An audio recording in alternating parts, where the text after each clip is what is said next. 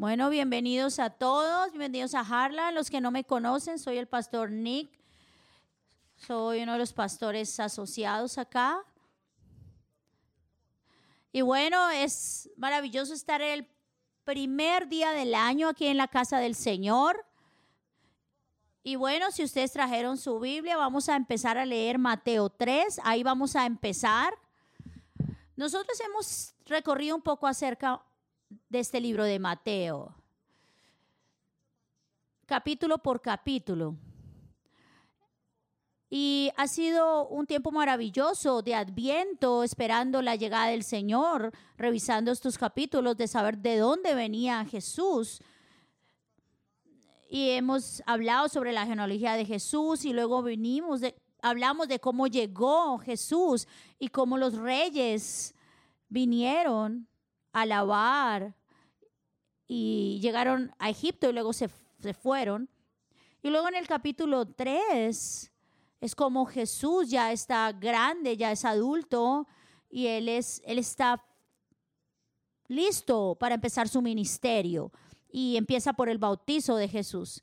Y vamos a empezar sobre Mateo 3, 16, 17, que dice, cuando fue bautizado, Jesús salió inmediatamente del agua y aquí los cielos le fueron abiertos y vio al Espíritu de Dios que descendía como paloma y venía sobre él.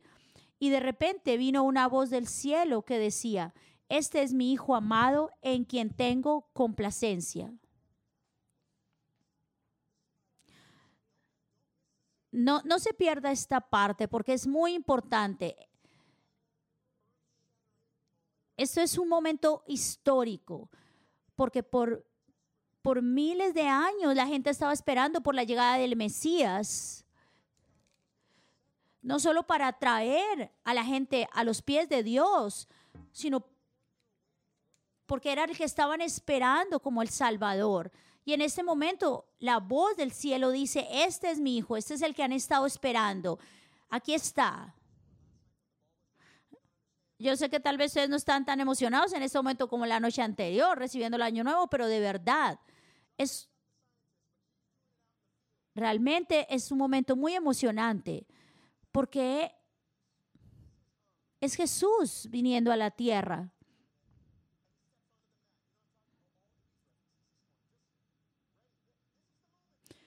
Este es el momento en que todos estaban esperando. Y ahora la pregunta era, ¿qué va, qué va a seguir? ¿Qué va a pasar después de, este, de esto? Y es un momento muy hermoso donde el Espíritu Santo viene sobre Jesús. Y miren, en, en Mateo 4.1 se ve de donde dice, entonces Jesús fue llevado por el Espíritu al desierto para ser tentado por el diablo. Hoy vamos a empezar una serie guiados por el Espíritu. Porque aquí está algo muy cierto si es la primera vez que usted viene acá porque alguien lo trajo y usted no pudo salir a tiempo a su ciudad y usted está acá, bueno, estamos felices de que usted esté aquí. Pero todos debemos debemos entender que todos somos guiados por algo. Todos somos guiados por algo.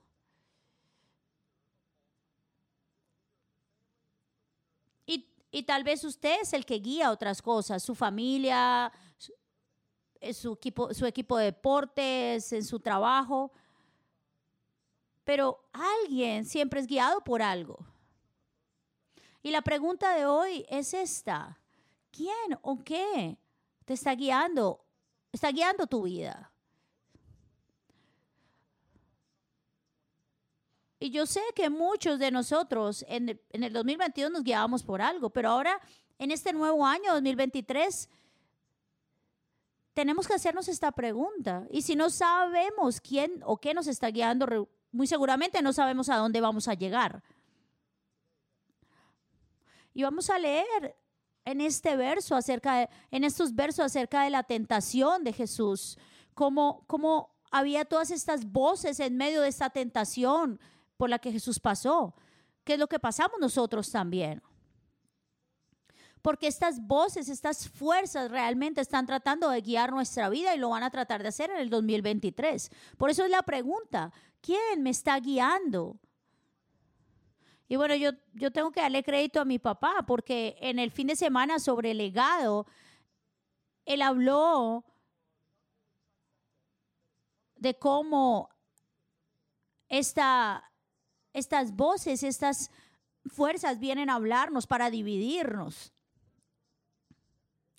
Y lo primero que vemos en, en esta tentación que Jesús fue tentado fue la carne, mi propia carne, mi propio cuerpo. Trata de guiar mi vida. Y miremos lo que dice Mateo 4, 2, 3. Dice, y habiendo ayunado 40 días y 40 noches, después tuvo hambre. Ahora bien, cuando el tentador vino a él, dijo, si eres hijo de Dios, di que estas piedras se conviertan en pan. Y es importante acá decir que Jesús tenía hambre. Y siempre vamos a encontrar en el Nuevo Testamento todas estas pruebas de que Jesús era hombre. Porque nosotros tendemos a decir, claro, Jesús pudo vencer la tentación porque era Jesús. Y no, tenemos que entender que Jesús era 100% hombre. Y que por lo tanto él estaba pasando por una tentación, por una prueba, porque dice que ayunó 40 días y tenía hambre. Pero él obviamente era completamente Dios, pero también era completamente humano, porque él vino a la tierra a experimentar todo lo que nosotros podemos pasar. Hay esta creencia de que, de que Dios está lejos y no nos entiende. Pero no es así. Eso no es lo que la palabra enseña, porque Jesús vino a experimentar todo para poder entendernos, para poder entender por lo que pasamos. Gracias por aquellos que se emocionaron por esto, ¿cierto? Él, es, él tenía hambre. Y entonces el, el tentador vino a decirle que si eres hijo de Dios, dile estas piedras que se conviertan en pan. Si tú eres quien eres, entonces convierte esas piedras en pan, no va a ser difícil. Y, bueno, ¿qué es lo importante de esto?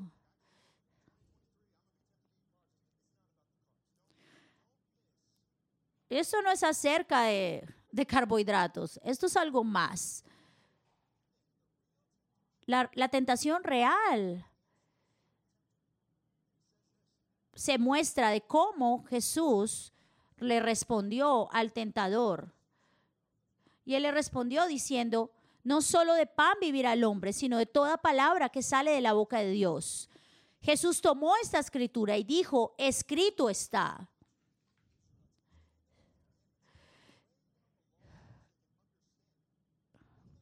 Una de las cosas que, Dios le habla a los israelitas en el Antiguo Testamento es acerca de esto. No sé, ustedes saben que cuando los israelitas escapan de Egipto no tenían comida. ¿Y qué pasa? Dios les dice que los va a proveer y les dice, yo los son mis hijos y les voy a proveer diariamente un pan. Y es de lo que está hablando acá. Y, y Dios les dice al pueblo, les voy a dar maná del cielo y pueden hacer pan diariamente porque su, fuente va a ser, viene de mí. Y no traten de guardar para el siguiente día, porque si no se va a dañar. Les dijo, eso fue el, la instrucción que Dios le dio al pueblo. Y entonces ellos empezaron a, a recoger este maná. Y realmente era abundante. Pero si ellos guardaban para el siguiente día, se iba a dañar. Y lo que vemos acá es que no es acerca, no es acerca de carbohidratos. No, es, es acerca de la realidad de que Jesús es el pan de vida. Lo que hay acá y lo que vemos acá en esta tentación es que si yo confío en que Dios me va a proveer, realmente confío en que Él es mi proveedor, realmente confío en que Él sabe lo que yo necesito y me lo va a dar, esto es lo que vemos en esta tentación. Esta es la tentación de la carne. Y hay muchas cosas que podríamos hablar de la tentación de la carne, pero lo que hablamos acá es cómo siempre buscamos complacernos porque no confiamos en Dios. en que Él me puede sostener, en que no me da lo que necesito. Confío yo en Dios, confío en que, en que Él va, va a llenar mis necesidades. Y bueno, hay algunos ejemplos. Con mi esposa hemos sido pastores por 10 años y hemos tenido, y somos pastores de jóvenes y hemos tenido muchos, muchas consejerías con padres, con adolescentes que están luchando con pornografía, con luchas sexuales. Y realmente es muy, muy fuerte. Y muchas de estas personas que hemos hablado, ellos dicen, yo no quiero lo que hago, realmente no, quisiera, no quiero hacerlo. Pero en el fondo hay una sensación de soledad. Y ellos dicen, necesito llenar esa soledad de alguna manera. ¿Qué sabemos acerca de pornografía? Es que cuando yo trato de proveerme a mí mismo y no, y no escucho la voz del Espíritu Santo, lo que hago es tratar de complacerme a mí mismo. Y miren, lo que Jesús está diciendo es, yo sé quién es mi fuente y quién es mi proveedor. Yo no necesito convertir este pan, estas piedras en pan porque yo sé quién es mi proveedor. Y tal vez es, es, tu historia, tal vez es un abuso de alcohol o de alguna adicción. Y hay algo que está dentro de ti que te ha venido llevando a eso, a creer que necesitas complacerte para tener lo que necesitas porque no confías en que Dios puede hacerlo.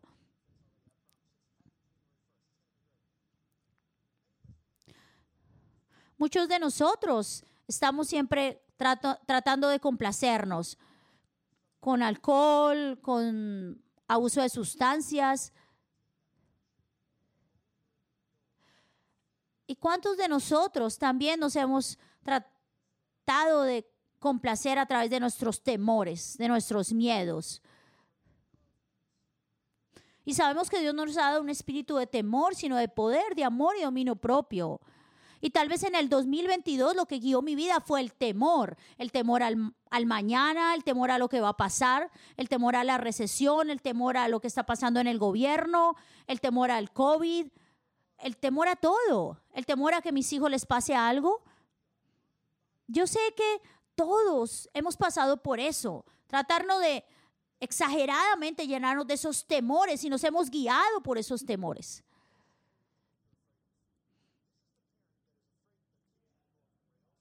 Y yo sé que como padres también nos, nos, nos pasa y tal vez nuestro hijo está haciendo algo malo a través del Internet y lo que hacemos es cortar el Internet.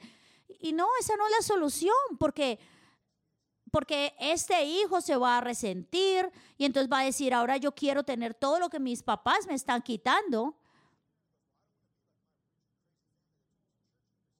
Y cuando crecen, tal vez va, a decir, bueno, yo no quiero ser como mis papás y entonces le voy a dar todo a mis hijos y le voy a dar un celular todo el tiempo y le voy a dejar que haga lo que quiera.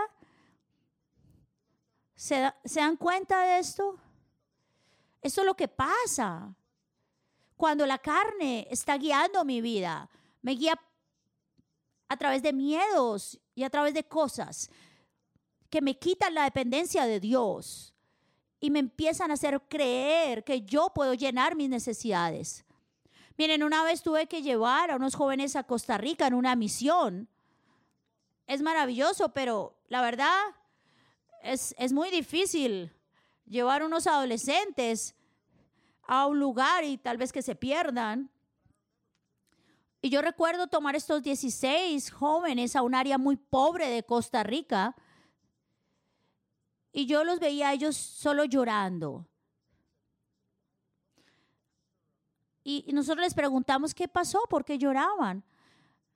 Y ellos decían, es que la pobreza es mucha.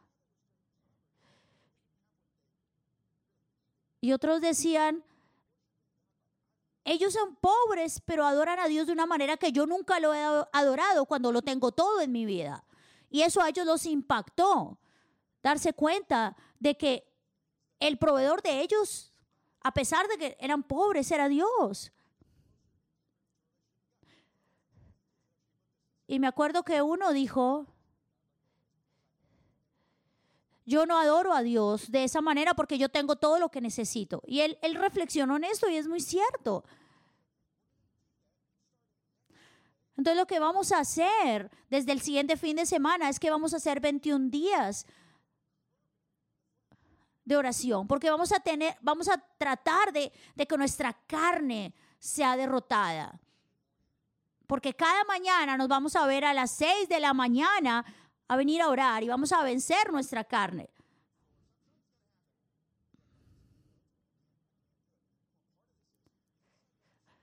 Mire, lo, lo que tenemos que hacer es vencer estos, esta carne y decir, yo no voy a quedarme acostado en esta cama, voy a ir a adorar a Dios, voy a ir a levantar mi relación con Dios. Eso, de eso se trata.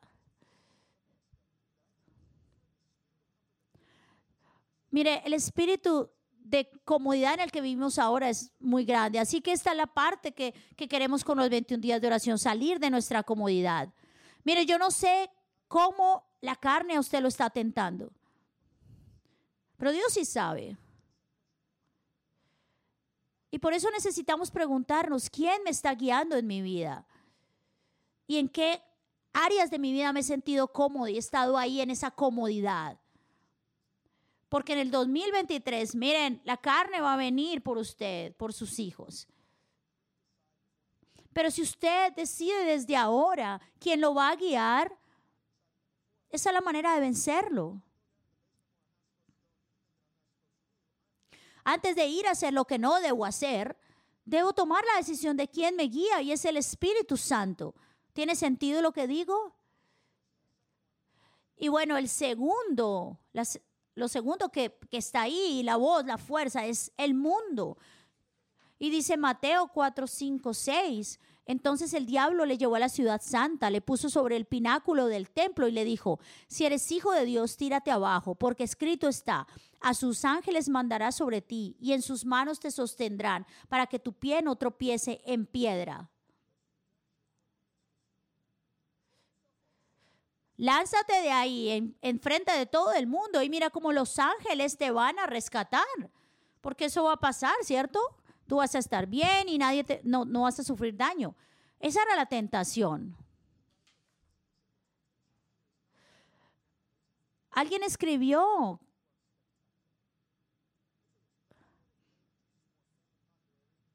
que, que, que, la fama es una de las mayores tentaciones. Y si Jesús lo hacía, y si Jesús se lanzaba y los ángeles venían, eso era algo maravilloso. Imagínense si pasara eso, si, si, si alguien lo hiciera, si se lanza de un edificio alto y los ángeles vienen y lo levantan, eso sería algo, sería un show espectacular para todos. Y eso es parte de esta tentación. Las redes sociales, todo lo que está pasando el mundo está pidiéndonos que nos probemos a nosotros mismos, que te pruebes que puedes hacerlo, que eres el mejor papá del mundo, que eres el mejor jefe, que, eres, que tienes la mejor compañía. Y siempre el mundo está diciendo que tienes que probarte, que tienes que probarle algo a alguien, que tienes que probar que eres bueno. Y esto...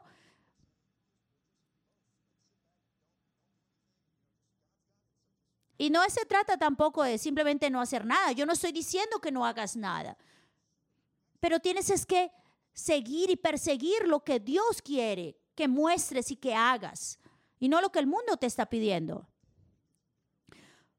Porque cuando mi identidad está sujeta a, a, mi ejecución, a lo que soy capaz de hacer, entonces se pierde.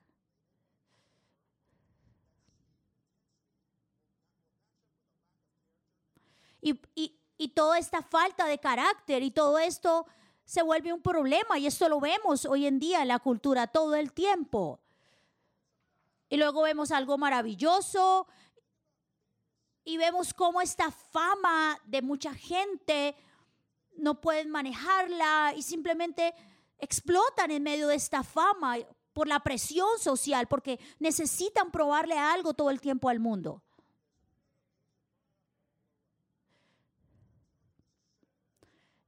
Y esto es algo que prevalece en nuestra cultura.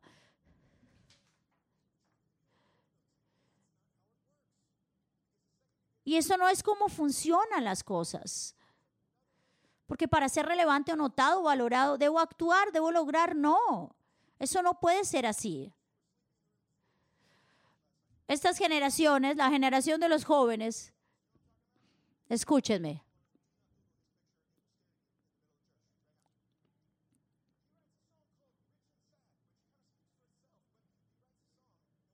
Alguien escribió una canción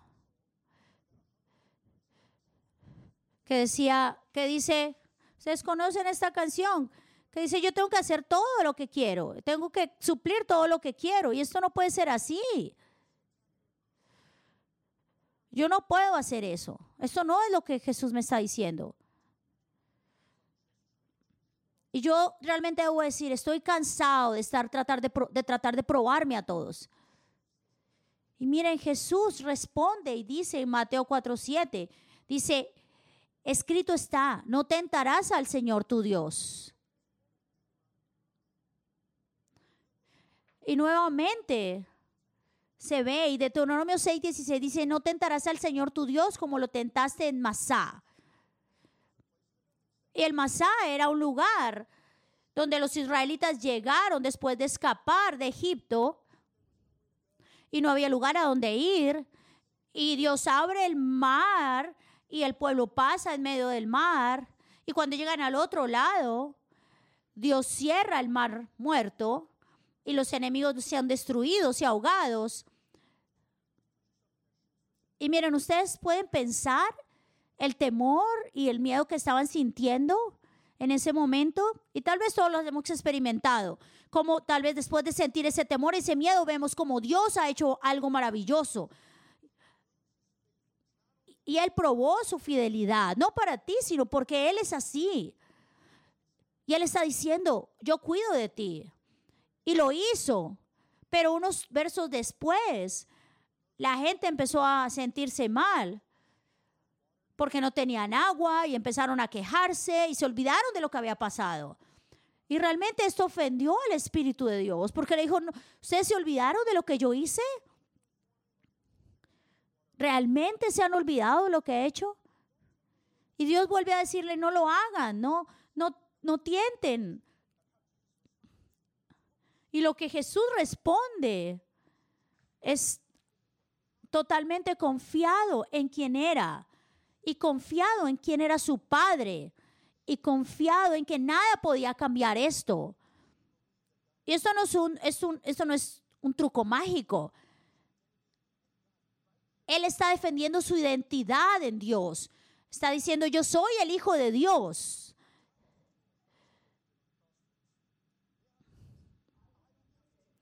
Y yo no tengo que probar nada a ti. No te tengo que probar nada a ti. Eso es lo que Jesús le estaba diciendo. Porque yo sé quién soy. Y yo tengo que decirlo de la misma manera. Yo sé lo que Cristo ha hecho en mí. Soy hijo de Dios y no tengo que probarle nada al mundo. Esa es la manera de responder a la tentación.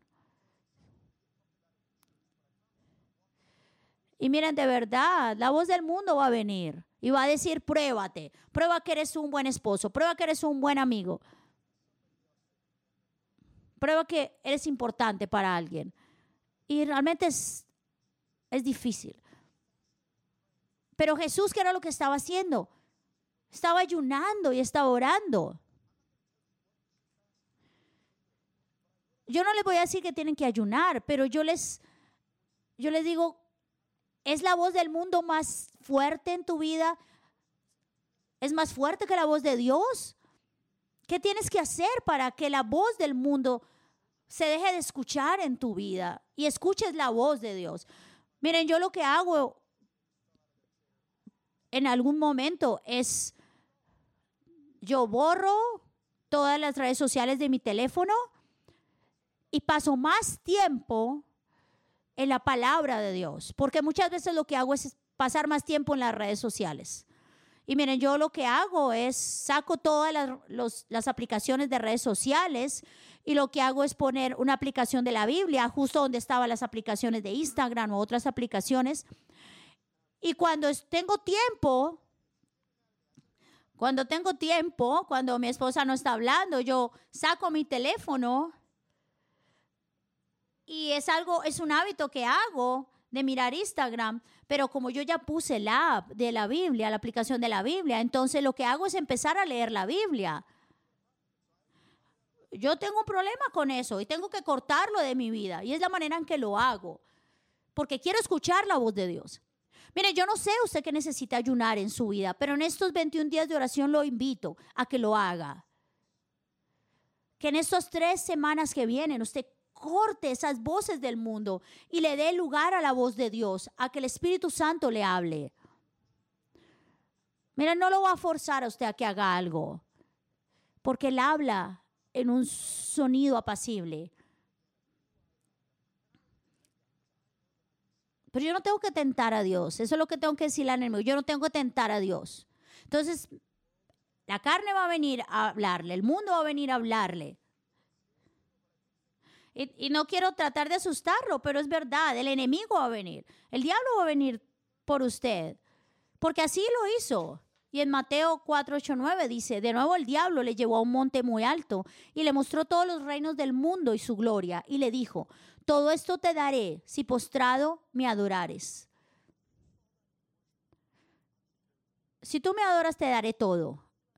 Es muy interesante, porque desde Génesis y la creación, siempre, el diablo siempre ha estado asociado con adoración, porque él era como el adorador en el cielo y guiaba la adoración a Dios.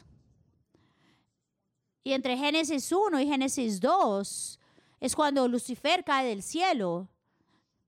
Pero en un punto él desvía la adoración y en cambio adorar a Dios empieza a querer adorarse a sí mismo.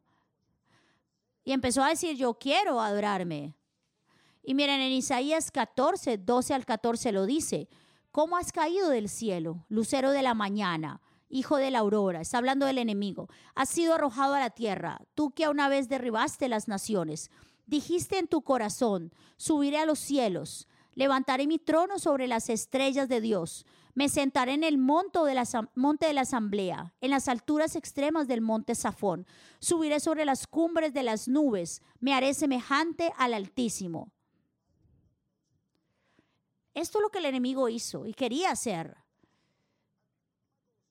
Esa era su, su meta. Quería la adoración para él mismo.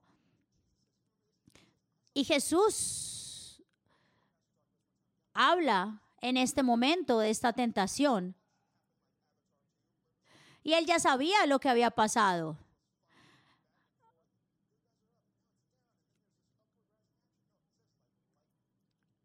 Y él, él salió del cielo como un rayo. No hubo ninguna pelea, ni hubo ninguna batalla. Él simplemente fue expulsado del cielo por querer tomar la adoración de Dios. Y usted lee la, si usted lee la Biblia y lee Génesis, Dice que Dios nos creó a su imagen y semejanza para adorarlo a Él. Ese es el propósito por el que Él nos creó, adorarlo a Él. Y todos nosotros, nuestra adoración es para Él. Pero el diablo odia eso y nos odia por eso.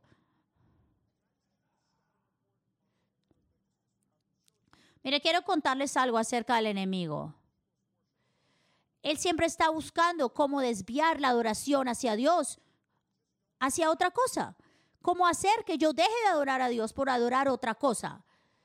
Y Él siempre lo va a hacer. Es su estrategia. Y empieza a distraerte. Tal vez sea tu carrera, tus hijos. Él siempre va a hacer que adores otra cosa. Tus metas, tus sueños. Y siempre quiere distraernos yo creo que hay una cultura cristiana que está simplemente distraída yendo cada domingo a la iglesia, pero realmente no está adorando a Dios. Y no se trata de eso. Y sí, es maravilloso estar acá. Pero Dios no quiere simplemente que te sientes acá cada domingo y ya. Él tiene algo más para allá. Y tal vez el enemigo está usando simplemente eso para distraerte. Y tal vez Él también toma y te lanza dudas y te habla que dudes sobre tu identidad como hijo de Dios. Si Dios realmente te ama, no te pasarían estas cosas malas. Si Dios realmente te ama, no pasaría esto. Y Él también, Él puede hablarte sobre desesperación, duda, decepciones. Miren, el lenguaje del enemigo siempre va a ser siempre o nunca. Mis hijos nunca van a conocer a Dios. Siempre voy a estar solo. Nunca voy a superar este problema. Siempre voy a ser atrapado en este pecado. Mire, cuando yo empiezo a creer eso, ese es el lenguaje del diablo. Cuando en la realidad, mire cómo Jesús respondió. Y esto es lo que nos debe inspirar. En que Él se levantó.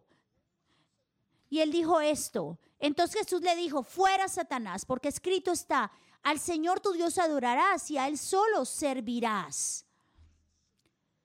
Esto es una seguridad absoluta. Yo he decidido a quién voy a adorar. Así que cuando yo tenga algún problema, no voy a dudar de adorar de Dios, porque yo sé que Dios está conmigo. Yo sé que hay dudas, pero yo sé que Dios puede manejar mis dudas. Yo sé que voy a tener enemigos, pero yo sé que Dios va a vencer esos enemigos. Porque mi copa está rebosando, dice la palabra. Porque Él va a seguirme todos los días de mi vida. Porque toda mi vida es para adorarlo a Él.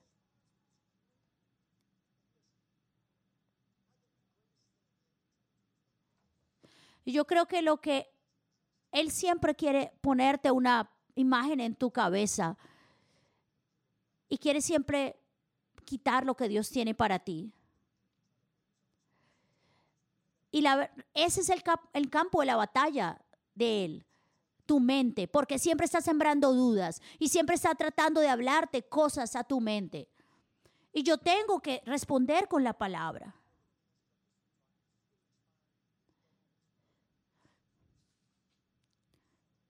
Y tal vez algunos de ustedes están diciendo, bueno, ¿cómo lo hago? ¿Cómo puedo vencer el mundo, la carne, al enemigo?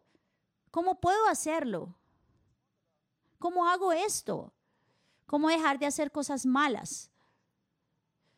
¿Cómo hago para dejar de adorar las cosas que no debo adorar? Miren, lo, lo, peor que podría hacer es darles tres puntos para hacerlo. Y cómo vencer la tentación, porque eso no es. Mire, yo no sé lo que Dios te está rearguyendo hoy de lo que haces en tu vida, pero yo no te voy a decir que lo dejes de hacer. Eso es entre ti y el Espíritu Santo, porque el Espíritu Santo es el que te convence. Yo no necesito que decirte lo que debes hacer o no. Yo no necesito decirte que dejes de hacer algo.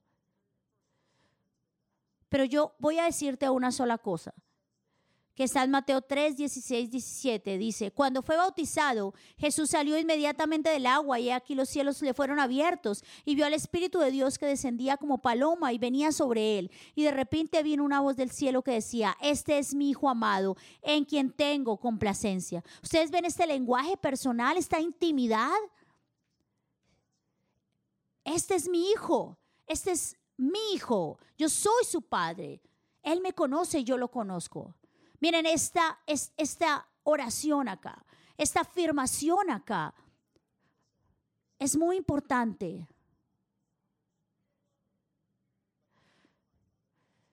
Fue lo que Jesús le respondió a sus papás cuando estaba perdido y le dijo, no saben que yo tengo que estar en las cosas de mi padre, porque él conocía a su padre. Miren, ustedes tienen que tratar de Ustedes tienen que detenerse de tratar de hacer cosas, de dejar de hacer cosas malas. Ustedes tienen que empezar a tener una relación real con Jesús. Eso es lo que tenemos que hacer. Y muchos tal vez dicen, sí, yo tengo una relación con Jesús, pero no es así. Yo sé que Él existe, pero realmente el poder del Espíritu Santo no está actuando en mi vida. Pero ¿cómo hago para que eso pase? Yo les digo esto yo no necesito decirles nada más, sino ven delante de Dios humildemente. Empieza una relación con Él. Dile, te necesito. Deja de tratar de entender cómo hacer las cosas y simplemente ríndete a Él, a, empezar una relación con Él. Él nunca ha estado lejos de ti. Él siempre ha estado cerca de ti. Y yo te prometo algo. Si tú empiezas a, a buscar esa relación con Él, Esas cosas que, que deseabas hacer antes, no vas a dejar, vas a, a dejar de desear hacerlas. Porque Él va a empezar a guiarte, porque el Espíritu Santo va a empezar a guiarte. Y todas las decisiones que empieces a, tomar van a ser guiadas por Él, porque vas a estar cerca de Dios. Miren, como su padre, como su pastor les digo, yo no quiero que ustedes hagan un año, lean un año, la Biblia en un año, de una manera sistemática. Yo quiero que lo hagan para escuchar la voz de Dios, para que Él les hable, para que se acerquen a Él, para que empiecen una relación con Él empezar a leer la Biblia tiene que tener ese propósito. Empezar a tener una relación con Él. Para que Dios nos convenza y nos redarguya y empecemos a hacer lo que Él quiere. El plan de Jesús es mayor que simplemente ser una buena persona, cosas morales. No, Él dio te dio una vida abundante, mucho más que solo para eso.